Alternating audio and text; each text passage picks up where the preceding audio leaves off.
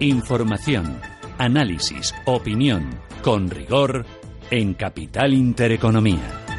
Tenemos los movimientos del mercado, vamos a intentar comprender por qué y hacia dónde. Pablo García es director de mercados de Carax Alpha Value. Pablo, ¿qué tal? Muy buenos días. Hola, buenos días, Susana. Bueno, eh, lo que es más que evidente ya desde hace bastante tiempo es que el mercado no quiere caer, que se niega a hacer una corrección.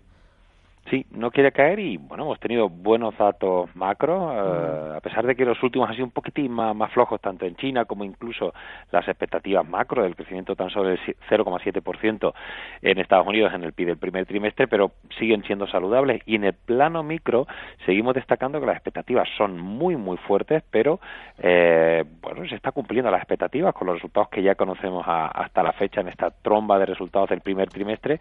Otra cosa es que haya que seguir eh, eh, llevando los, los ratios más para arriba porque bueno no ha habido grandes sorpresas tampoco de subidas de, guías. Prácticamente todas las compañías están eh, manteniendo las guías anuales pero insisto son son buenas cifras las que se están publicando. Quizás solo en el plano negativo, metales, minas, los tip cíclicas que están teniendo un comportamiento trimestral muy bueno, pero eh, se están mostrando un poquito más cautelosos y de ahí que, el, que la evolución en mercado esté siendo mala. Vimos la semana pasada Autocumpu, la propia Acerinox, Aperan, etcétera.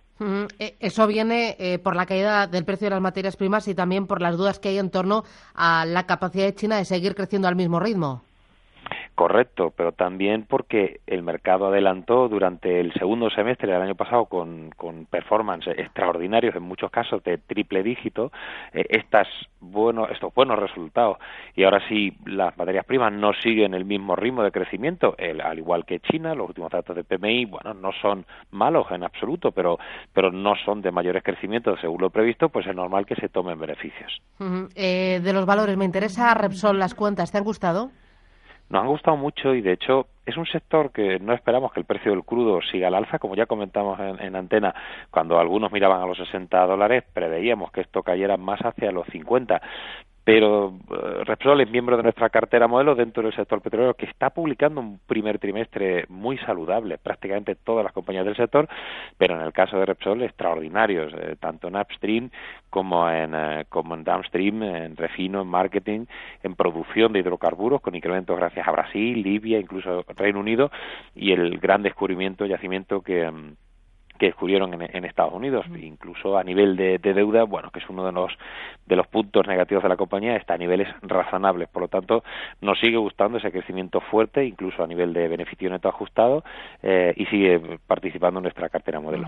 He visto también hoy las cuentas de Liberbank. Bueno, el libro va un poco más flojo. A ver, eh, están en un proceso de reestructuración brutal, eh, pero si nos centramos en, los datos, malos en márgenes de intereses, en comisiones que caen casi un, 2 un 12%, también incluso aunque las provisiones sigan a la baja, los ratios de morosidad, eh, que también siguen a la baja, pero se reducen desde hace un año del 19,4 al 13%.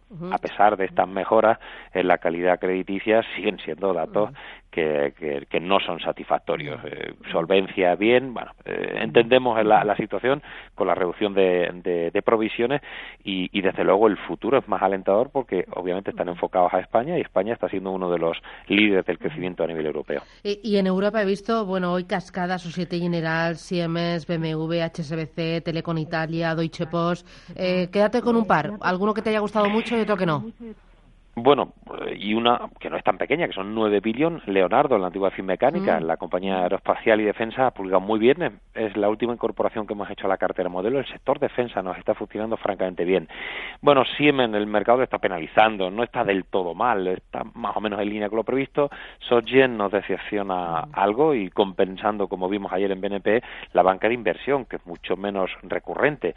Las bancas comerciales en Europa todavía están, eh, no están cotizando esas mejoras los márgenes ni las mejoras en los ROEs que se está esperando, pero que todavía no están llegando. Y quizá, bueno, también satisfactorio los resultados de Royal Tasel, aunque un poco más flojos, eh, AB InBev.